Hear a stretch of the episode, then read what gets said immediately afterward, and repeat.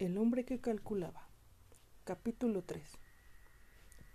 Mientras Beremis y yo caminábamos por el desierto, vimos tres hombres que discutían acaloradamente junto a un hato de camellos. Que no puede ser. Es un robo. Pues yo no estoy de acuerdo. El inteligente Beremis procuró informarse de lo que discutían. Somos hermanos y hemos recibido como herencia esos treinta y cinco camellos. Según la voluntad expresa de mi padre, me corresponde la mitad. A mi hermano Hamed, una tercera parte. Y a Harim, el más joven, solo la novena parte. No sabemos, sin embargo, cómo efectuar tal partición, y a cada reparto propuesto por uno de nosotros sigue la negativa de los otros dos.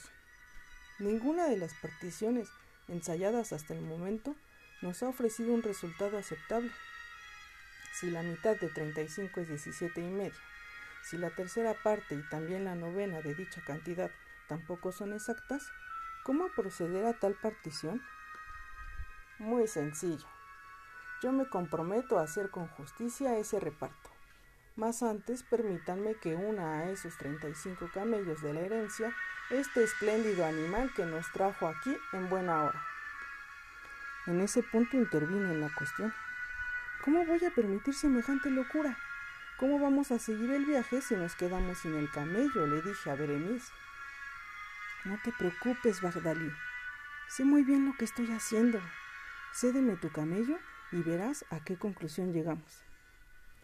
Y tal fue el tono de seguridad con el que lo dijo, que lo entregué sin el menor titubeo mi bello jamal, que inmediatamente pasó a incrementar la califa que debía ser repartida entre los tres herederos.